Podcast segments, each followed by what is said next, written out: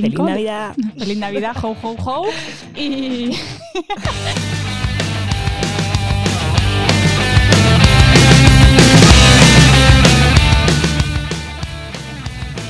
Hola a todas y bienvenidas un día más a Clau Quiero Ser Ingeniera. Primero de todo, feliz Navidad. Espero que estéis pasando unas fiestas increíbles y, que estéis disfrutando mucho. Como siempre, agradecerte a ti, Mariana, por estar a los mandos técnicos y recordaros que nos sigáis en nuestras redes sociales porque ahí siempre subimos contenido todas las semanas. Y bueno, hoy es un episodio súper especial para mí porque está nuestra invitada de hoy, Sara, que hace un poquito más de un año que grabamos el primer episodio de este podcast y, y hoy lo hemos traído aquí para tener una charleta las dos juntas y ponernos un poquito al día porque además estás haciendo cosas muy, pero que muy guays. Bueno, si, si, tú lo dices, ahora, ahora lo comentamos, la verdad, pero sí, Estás haciendo cosas súper guapas porque ha empezado un máster que, bueno, ahora nos va a contar, pero es que, bueno, yo... No, pero lo más contenta que estoy es de, de estar de vuelta, que de verdad, yo sabes que soy fan número uno del programa, soy pesadísima. Total, total. Todo el rato estoy trayendo a quien puedo y preguntando. Sara, ¿no conocerás a alguien? Sí, tía, y sí, me pasa... Sí, les conozco. Me, me, pasa un PDF de 20 personas. Pero... No, pero es que, Javi, lo que estás haciendo es la bomba. Entonces, lo primero, felicitarte por un año de, de proyecto, que encima solo, o sea, no paras, vas en cohete. O sea que, a ver a dónde... No te olvides cuando seas famosa Sí, de ¿no? nosotros. no, no, nunca. No, creo que no va con mi personalidad. Es más, yo creo que soy bastante humilde con eso, en plan, Hombre. joder, tía, ya tienes 16.000. Sí, joder, qué guay, ¿no? Pero todavía no me lo creo. O sea, yo creo que estoy Nah, como, que un bastante... Sí, no sé, soy un poco con los pies en la tierra a veces, ¿eh? pero bueno, ya, Hombre, está bien, está ya bien. me tocará algún día venirme arriba. Pero no Sí, mucho. Una de cada, una de cada. Exacto. Bueno, pues tía, cuéntame un poco, ponme al día. ¿Qué ha, qué ha pasado este último año? Eh, que no ha pasado. O sea, ha sido el año de reinventarse. Yo vine aquí habiendo empezado a currar en un trabajo que me encantaba y que disfruté hasta el último día, la verdad. Eh, pero muy perdida, la verdad también, acaba de empezar y tal. Y estuve un año y medio por ahí trabajando en investigación, en neurorehabilitación, pero luego decidí que Que no. que todavía tenía tiempo para cambiar de rumbo o al menos para explorar otros rumbos porque el otro no lo he descartado y podría volver porque ya que estamos, ¿qué más da? Pero sí, lo que hice fue dejar de currar, que cuesta, la verdad. Lo que más cuesta es el sueldo. Pero dejé el trabajo y volví a estudiar. Entonces... Eres una eh, universitaria otra vez, tía. Yes. Tengo, sí, sí, sí. La verdad es que se agradece, o sea, excepto eso, la parte de no tener dinero otra vez. Pero, joder, es que de universitaria se vive muy bien. Todas las oyentes, disfrutad vuestro tiempo, es la bomba, o sea. Ya cuando te, te sumerges en el mundo laboral ya no...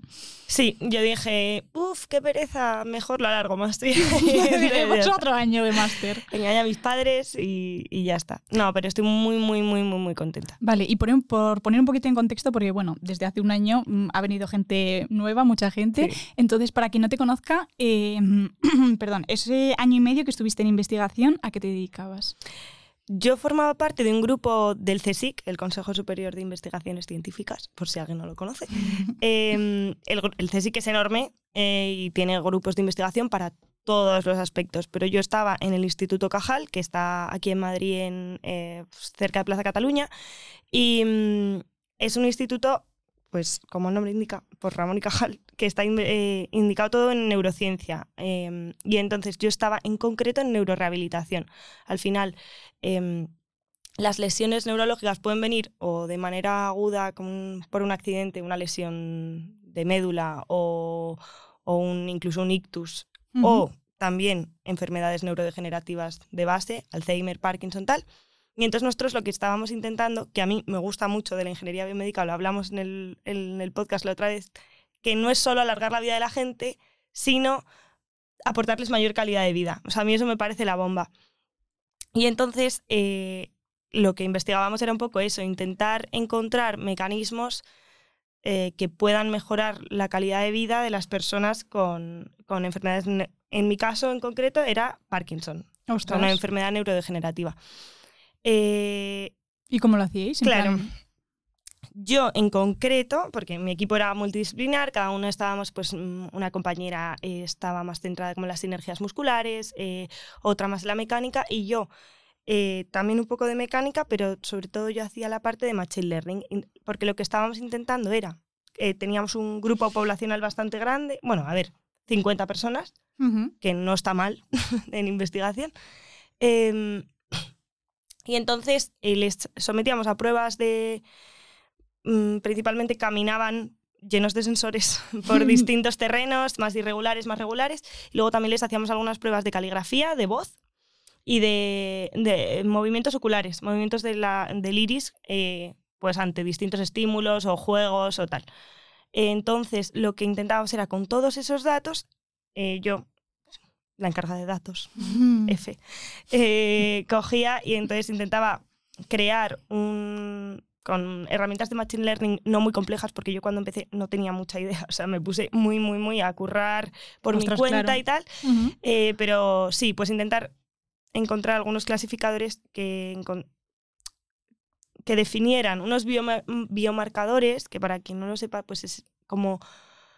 Bueno, es que Klaus sabe lo que es un biomarcador. Yo lo he aprendido en estos últimos, en estos últimos meses con lo del TFG. Al final es cualquier referencia biológica, pero que sea objetiva. Exacto. Entonces, pues, por ejemplo, que tengamos el, el positivo en la sangre, pues podría ser un biomarcador. Vale, pues todos los positivos son rubios, imagínate, ojalá no.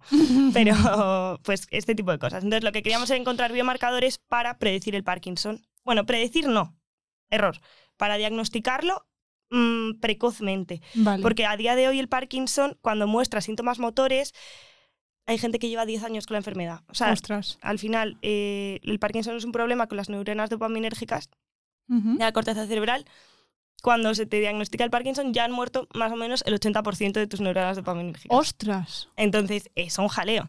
Y a mí- Ostras. Ah, claro, a mí el jefe de neurología de- del Gregorio Marañón me dijo, si el Parkinson no hace falta curarlo, lo que hace falta es diagnosticarlo seis años antes. En plan, por- sí. Claro, o sea, sobre todo la, la farmacología del Parkinson cambiaría totalmente y si consigues rale- ralentizar el avance de la enfermedad, la gente se va a morir de otra cosa. Claro. O sea, se va a morir con Parkinson, pero no de Parkinson.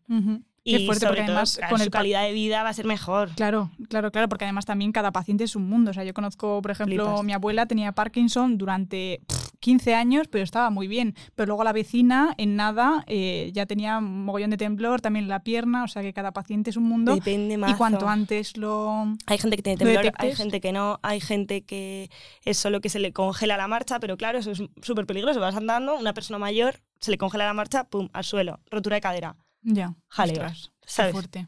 qué Entonces, pues lo que estábamos investigando era eso, básicamente. Sí. Qué chulo. bastante me encanta. chulo. Me encanta porque chulo. además es como lo que decías tú, ¿no? Como mejorar la, la calidad de la vida de las personas y, y me parece, pues bueno, fundamental porque además el Parkinson no sé si será una de las enfermedades más comunes, pero yo conozco a... Es la segunda enfermedad neurodegenerativa más común en el planeta, después del Alzheimer. Vale, qué fuerte. Ujú. ¿Y había más gente en, en tu laboratorio que también se encargaba con lo del Alzheimer? La enfermedad de El Alzheimer. Alzheimer no lo estábamos tocando tanto en nuestro grupo. También es que es una enfermedad muy investigada.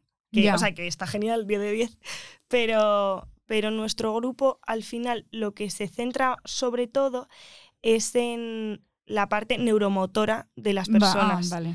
Porque como hacemos neurorehabilitación, lo que queremos es pues, intentar que los pacientes con ictus vuelvan a poder caminar. O sea, está muy relacionado con la mecánica, con Vale. el aparato musculoesquelético. que en ese caso entraba también con el Alzheimer. vale. Claro. Ay, con el No, Alzheimer, con el Parkinson. porque sí. claro, porque nosotros intentábamos buscar síntomas físicos del, del Parkinson, que es una enfermedad neurológica. Vale, vale, Eh, vale. El Alzheimer al final tú no tienes, o sea, en, en estados muy avanzados ya sí que te empieza a afectar motoramente, pero muy, muy avanzados. O sea, el problema es puramente en la cabeza, voy a decir, ¿sabes? Entonces, en ese sentido, macheaba menos, o bueno, encajaba menos con nuestro background y con nuestra formación, porque éramos todos ingenieros, muchos biomédicos, muchos mecánicos, alguno de incluso, sí, como mecatrónica y estas cosas. Ostras, qué fuerte. ¿Y, y qué te dio? En plan, ¿qué, qué te aportó este año, ese año y medio de trabajo? Un montón de cosas. eh, un montón de cosas. Mm, para, para empezar, diría, es heavy, una cosa que me viene a la cabeza que es mm, radical, lo bueno que es tener un buen jefe. Ostras. O sea, yo, eh, por encima de mí, pero, o sea, es que me trataba totalmente como una igual, pero mi postdoc, que en el mundo de la investigación, pues él mandaba más que yo, que yo no, no tengo un doctorado ni estoy en proceso de tenerlo. Em, tía, es gente que en otros grupos, los postdocs, veis que mm, manejan esa jerarquía mm, de una manera como súper chunga. Y, y mi postdoc en este grupo es que era la bomba. En plan, solo me enseñaba todo el rato. Yo solo iba, en plan, no tengo ni idea, Jorge, de cómo hacer esto, por favor. No sé nada. Y él, tranquila, Dios mío, sabes un montón de cosas. Y yo, ¿Y tú? Dios. No, pero y como que te da mazo herramientas para, para aprender, cero juicio. Lo hablábamos antes de empezar a grabar, que la, hacer preguntas. Eso es otra cosa que he aprendido este año. Hay que pedir y hay que hacer preguntas. Porque son cosas que nos cuesta mucho como gente joven y encima como chavalas más, Mm, Total. hacer preguntas, interrumpir, eh, mm, pedir. Pedir, porque es que es verdad que yo soy una persona, por ejemplo, que le da muchísimo apuro pedir cualquier cosa, cualquier cosa. Hay que, hay que espabilar. Hay que quitarse la vergüenza del cuerpo. O sea, aquí el que se avergüenza ni come ni almuerza, pues la vida es esto. A Total. ver, que yo sigo sin saber nada de la vida, pero eso es otra cosa que he aprendido muchísimo. O sea, espabila y, y muévete, muévete, porque nadie va a venir a preguntarte, hola, ¿qué Oye, tal? ¿qué ¿Qué, tal vas? necesitas? ¿Qué necesitas, amor? Ya. Nada. Ya. Yo esto lo estoy aprendiendo con el TFG. Que sí digo que tengo la suerte de que mi tutora de TFG muchas veces hago los experimentos con ella, pero hay veces que ella tiene que dar clase y a mí me toca eh, mm, Claro. apañármelas. Y hoy, por ejemplo, te lo contaba, en plan que estaba en el laboratorio y yo, bueno, no sé cómo se hace esto. Una de dos, o, o me trago la vergüenza y le pregunto al compañero que tengo al lado cómo se hace esto, o voy a perder tres horas de mi vida. Y es que, o sea, literalmente la balanza es como ridícula, ¿no? En plan, pues Sí. nadie quiere perder tres horas de su vida. No, no, para nada, tía, pero eso, es que es verdad. Que hay muchas veces que tenemos vergüenza, ya, ya, no, o sea, ya no solo en, en el colegio, en la universidad, sino también en el trabajo o, o Tía, todo. en todo. Es que yo, o sea, lo veo todo el rato y encima veo a mm, mi alrededor siempre a todas mis amigas y a mis amigos súper válidos, súper estudiosos, todos con unos mm, mm, del, increíbles. Y luego, es que...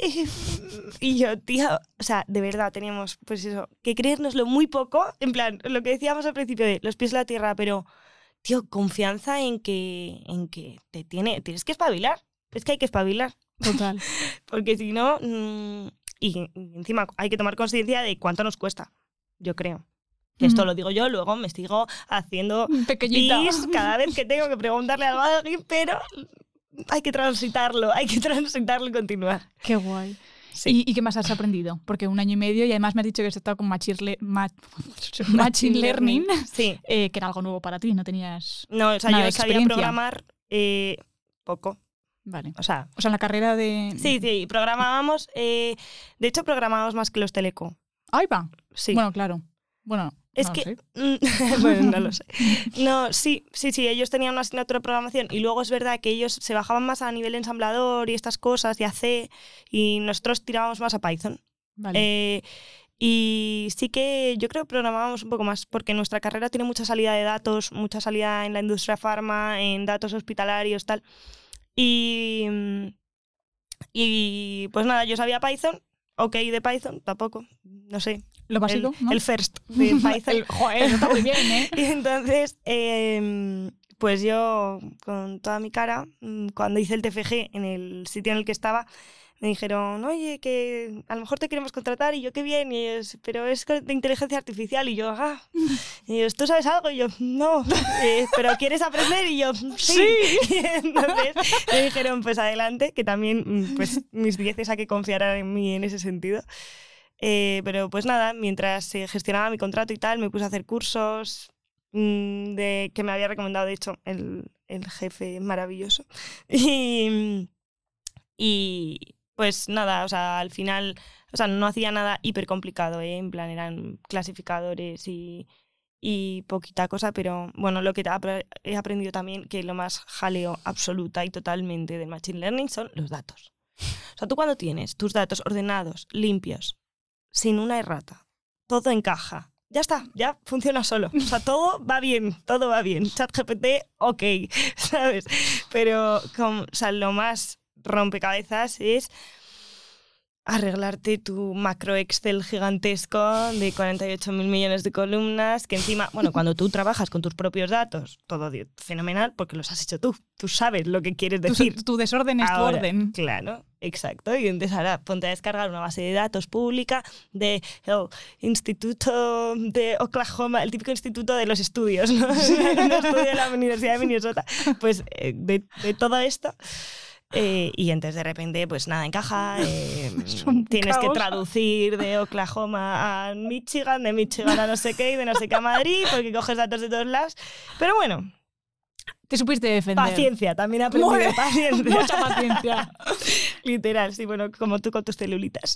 Y las celulitas, madre mía. Pues claro, yo ahí, por ejemplo, dependo del de, mm, cultivo que hagan mis compañeras del CTV. Si las células no salen bien, mis experimentos no salen bien. Si yo no hago bien el molde, los experimentos no salen bien. Hay tantos factores que pueden hacer que nada salga bien. Bueno, pero es que eso siempre. Bueno, es que es el primer año que lo, lo o en práctica, ¿sabes? No, no, bueno, ahora es que la investigación, o sea, em, al final hemos sido como muy seguidas y también mm. pues eso, vas aprendiendo que a veces Murphy, el de la ley, tiene razón. o sea, hay veces que dices, pero este sensor, si lo he calibrado 450 veces, lo cargué ayer, pensé en todas las cosas que podían ir mal y ahora de repente la luz que está verde tenía que estar verde, pues está roja. Vale. ¿Qué hago? ¿Grito? ¿Grito? ¿Me tiro? nada funciona. Servicio técnico, no sé qué, tal. O sea, es un jaleo. Pero bueno, mm, la investigación es lenta. Sí, eso me da cuenta. Es muy bonita y si te gusta aprender, es muy guay, pero... Yo me he dado cuenta, sí, yo me he dado cuenta que para mí creo que no es. Mm, no, no. Eh, mm, o por lo menos no, es que es muy lenta, tía. Yo necesito más. A mí también me pasa un poco. También me parece que la, investigación, al final, pues como todas las industrias, está como muy viciada últimamente. O sea, últimamente, no soy yo, no estoy abriendo un melón inexistente. Son, o sea, son muchos años atrás. Mm. Pero ya hay un montón de revistas y un montón de congresos y, que son una mierda y que son un sacapastas. Entonces la gente ha empezado como a bueno, siempre se dice lo de mucha más cantidad que calidad. Porque la gente lo que quiere es publicar, publicar, publicar, porque lo que se valora es cuántas publicaciones tiene tu grupo, cuántas publicaciones has hecho en tu doctorado, cuántas publicaciones para aplicar a cualquier puesto.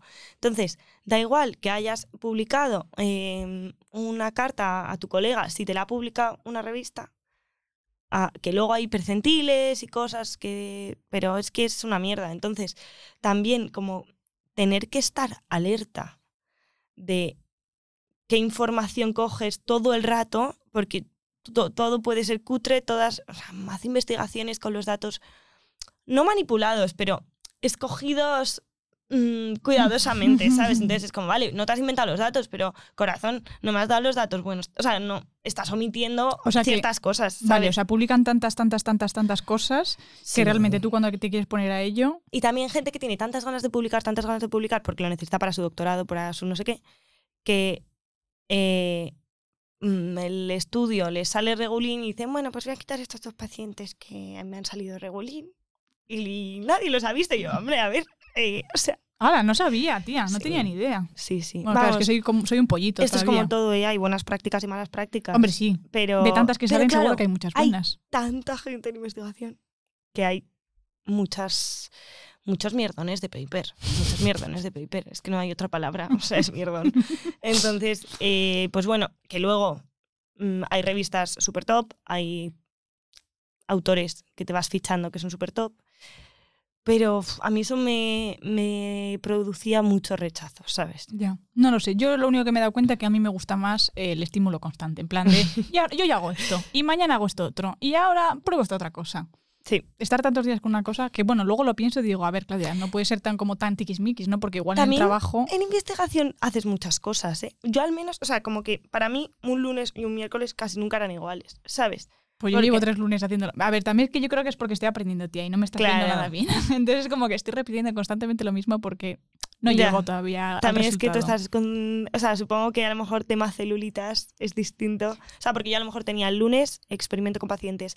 El martes pasaba todos los datos a no sé dónde. El miércoles me miraba Ya. la base de datos de no sé qué. El jueves te leía papers para no sé cuántos. El viernes reunión con Bueno, este otro centro depende. de investigación para. ¿Sabes? Ya. Entonces. Eh, pero a mí me parece que había como un poco de demasiada calma a la hora de hacer las cosas. Eso, en eso estoy de acuerdo contigo. Y a mí eso me tiraba un poco para atrás. Yo soy muy de, venga, venga, venga. Pues eso, pabila, ¿no? Sí, total. Pues yo igual. soy muy así. Y entonces eso me daba un poco, me frustraba, ¿sabes? Yo estaba en plan, pero ¿por qué? ¿Por qué? Y sí, sí. Pero bueno, también eh, eso lo he aprendido. Bueno, pero está bien haber tenido ya experiencia, ¿no? En plan, Sí. es como lo que decimos siempre, ¿no? Estudias una carrera, pero bueno, cacharria un poquillo de lo que va, Claro. ve moviéndote, prueba a ver si te gusta o no te gusta. Y Tú ya has estado un año y Y yo le recomiendo a todo el mundo hacer un TFG de, de investigación. O sea, un, un TFG experimental. Ya ves. Porque si luego no te gusta, pues ya está. Pero ya has hecho un TFG Sí, guapo, con manos a la obra, que no estás, no te has leído 450 papers y los has resumido y mm, que eso, te dan ganas de dejar la carrera a 12 créditos, también te digo. Pero no sé, o sea, yo creo que un TFG experimental 100% recomendado yo creo que es el más divertido. todo el mundo, a Sí, todo el mundo. Es, el- o sea, sí es cierto que te quita muchas más horas, porque tienes que ir muchas más veces al sitio, pero creo que aprendes mucho más. Sí. Ya sea sí. aprender lo que te gusta o lo que no te gusta, pero... No, y de la vida, Exacto, sí. yo creo. Sí, que, yo estoy aprendiendo a, a tener más paciencia. Por ejemplo. Y vale, pues te, estás un año y medio mm, eh, Ah, sí. trabajando, bueno, eh, sí, estando en investigación con el tema de, del Parkinson y dices, vale, eh, bueno, voy a estudiar, me apetece especializarme en algo más. Correcto.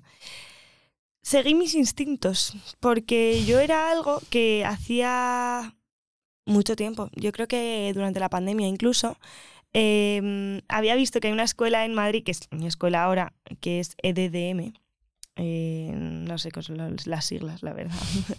Eh, escuela de Diseño Mecánico. Sí, eso es. Em, y entonces, eh, son expertos en impresión 3D en general. Y antes a mí era algo como que me llamaba la atención, ¿sabes? No, mm, no tenía mucha idea de ello, pero yo me, me atraía, me parecía Te algo molón. ¿no? Sí, sí. Y mm, vi que tenían un curso de impresión 3D biomédica. Yo dije, wow, esto es para mí. Entonces estuve dándoles un montón la tabarra eh, durante mucho tiempo, en plan, oye, ¿cuándo sale curso presencial? No sé qué tal. Y qué pasa que cuando salieron, salieron dos, em, pero era, no me había cuadrado nunca. Y entonces yo lo tenía ahí detrás de la oreja, detrás de la oreja. De hecho, cuando empecé a currar, estuve a punto de hacérmelo porque habían sacado una modalidad online que te mandaban la impresora a tu casa. Sí, y me, lo- tal, me- o sea, me acuerdo que me lo mandaste. ¿Ves? Es que, claro, a Claudia y a mí nos gustan cosas parecidas para ciertas cosas. Y entonces yo estaba living cuando empecé el máster y le daba un montón el tostón a la pobre. Entonces, te mandaban toda a casa y tal. Pero dije, una cosa, estoy empezando a currar, estoy a la vez formándome en Machine Learning, estoy con esto. Poco a poco. Sí, ¿no? Quien Me mucho apetece- abarca, poco a chicas, ¿no? Eh, y entonces esperé. Y menos mal que esperé, porque en junio me vuelvo a meter en esto y veo que han sacado un máster. En vez de un cursillo en tu casa, tú sola y no sé qué, un máster de nueve meses eh, con profesores increíbles. O sea, porque lo muy guay de la escuela es que como es una escuela muy pequeñita y de grupos muy reducidos, o sea, en mi máster somos cinco LOL. y, eh, bueno, estamos en clase con otro máster a la vez ahora al principio. En total somos 11. O sea, el otro máster son 7. Y entonces, eh, no, claro, es que somos 12. Es que sí, estaba pensando yo, digo, siendo me- rayado, digo, creo que somos 12. Bueno, no sé, sí, a lo mejor Sois muy somos 6 y poquitos. 5, da igual. Sí, El caso es que somos poquísimos.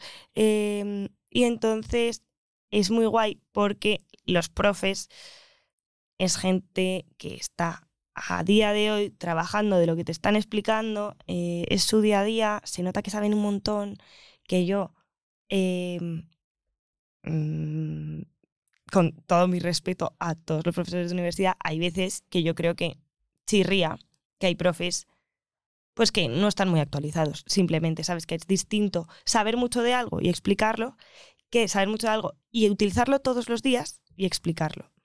Entonces, esto es gente que trabaja en el INTA, que trabaja en algunas universidades, que trabaja en hospitales. mm, em, y entonces te cuentan lo que están haciendo todos los días. Qué guay. Y es muy guay poder mm, recibir esa- ese tipo de formación. Entonces, eh, bueno, el, el curso de impresión 3D biomédica evoluciona a un máster que se llama Máster de Ingeniería Biomédica y Tecnologías 4.0, que entonces, o sea, un win-win-win. eh, además de la parte de impresión 3D, que a mí me había gustado siempre, meten realidad virtual, realidad aumentada, un poco de robótica quirúrgica, ingeniería inversa, ta, ta, ta. Qué pasada, es que ayer me lo contaste, ayer me mandó un audio de 8, minutos explicándome, le dije...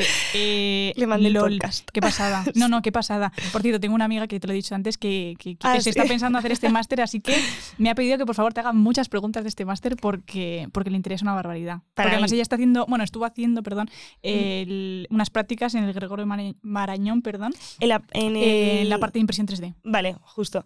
Pues entonces ella seguro que sabe hasta más que yo de momento, porque yo al final llevo cuatro meses, no, menos, tres. Octubre, noviembre y Bueno, ella, diciembre. está- ella ya ha estado dos, dos mesecillos. Pues o- así. eh, tres. el Gregorio Marañón creo que fue de los primeros hospitales de Madrid que en, en abrir, digamos, departamento, no sé si es la palabra, departamento de impresión 3D. eh, y ellos encima lo abrieron para oncología, si no me equivoco, que en muchos otros sitios se utiliza, se empezó por maxilo, que en maxilofacial al final, eh, como se busca mucho la simetría y la exactitud para que, pues, si te rompes el pómulo, te hagan un pómulo igual o te que los cortes sean muy estéticos, se tiraba mucho por ahí, pero también se, se, utilizan, o sea, se utilizan un montón de, de especialidades, pero sé que en el Gregorio eh, llevan muchos años y hacen cosas muy guays, o sea que, que No, no, bueno, está está- aprendiendo más. ella estaba encantada. No, ya he terminado las prácticas. Ah, Ahora eh, va a hacer el TFG en el, en el. Eh, pero bueno, por X cosas al final no lo ha podido hacer allí. Ujú. Pero eso, estaba muy contenta porque además le gustaba mucho. Me dijo que entró en un quirófano y que nunca había visto como. Creo que estaban poniendo un fémur y dice que eso, esa pierna abierta parecía plastilina y que lo metían a, a- a golpetazos. O sea, si alguien es aprensivo o aprensiva, nunca Tía, recomiendo yo me- ver a un traumatólogo o a una traumatóloga operar. Es que a mí me dijo, tía, me dijeron, oye, Paula, ¿te apetece Es- meterte en el quirófano? Y ella dijo, sí, dame una bata. Se metió y dijo, tía, o sea, un, es un muy cacho de fuerte. plastilina ahí como abierta, eso supuestamente era una pierna. Y Es metían eso a martillazos, me dijo, en plan, Sí, que estaban como una cosa que que, hacía así, y yo como, ¿qué? Es que Digo, es un taller medieval. una- un- un- un- te lo juro que es taller medieval.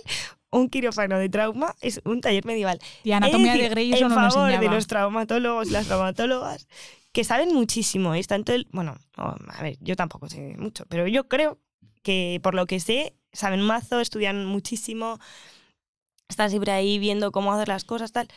Pero luego, en el momento de la verdad, y martillazo para arriba, martillazo para abajo, cincel. O sea, martillo y cincel literalmente, ¿sabes? Entonces dices, que, y luego la sierra, y sierra para arriba, y sierra para abajo, y yo, o sea, es muy fuerte que... Yo no lo sabía. No, yo no no. tenía ni idea, porque además creo que justamente cuando ella empezó a hacer las prácticas me estaba yo viciada a Anatomía de Grey, que nunca había visto la serie, tía. Claro, eso no te lo ponen Y porque claro, si no, en anatomía de Grey era todo muy limpito, de vez en cuando saltaba un poquillo de sangre, pero tampoco era vital. Y me dijo, no, tía, martillazo. Y yo, luego se "¿Cómo a besan en martillazos?". medio del quirófano.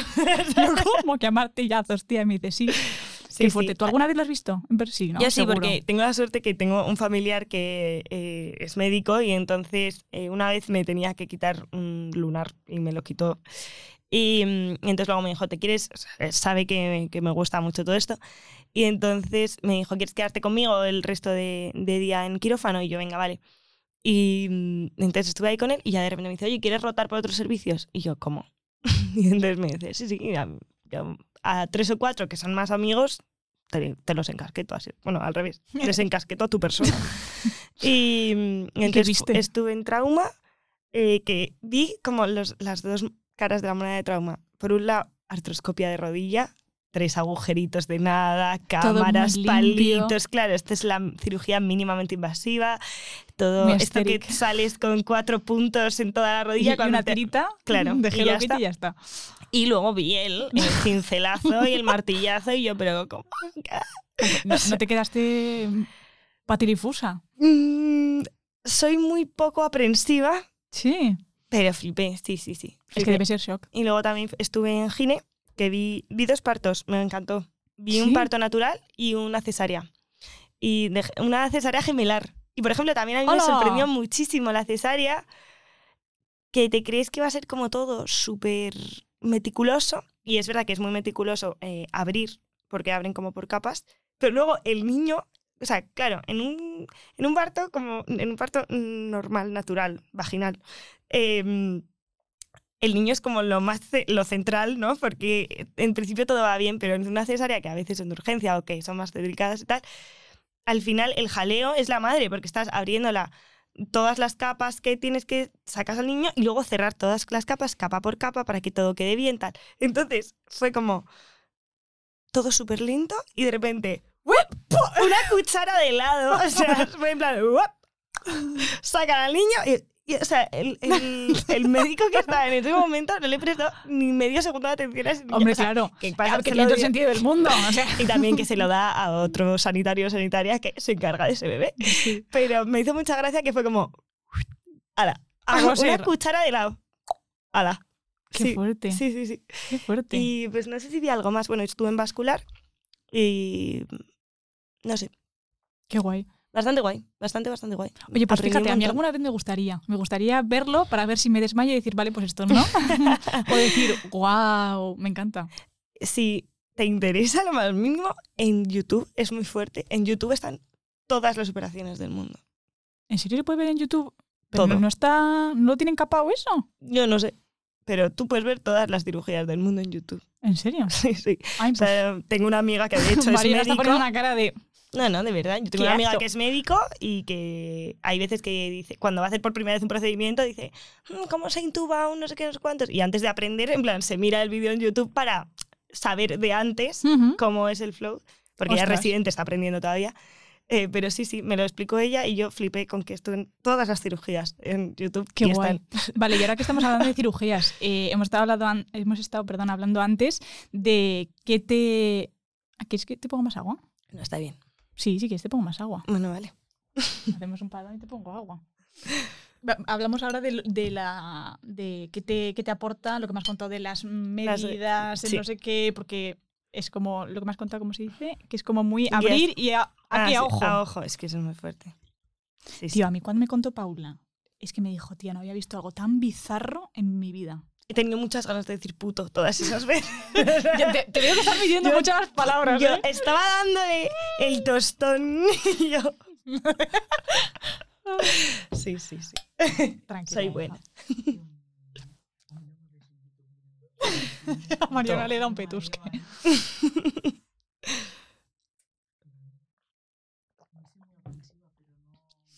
Yo he de decir que cuando me sacan sangre, me da repelús que te cagas.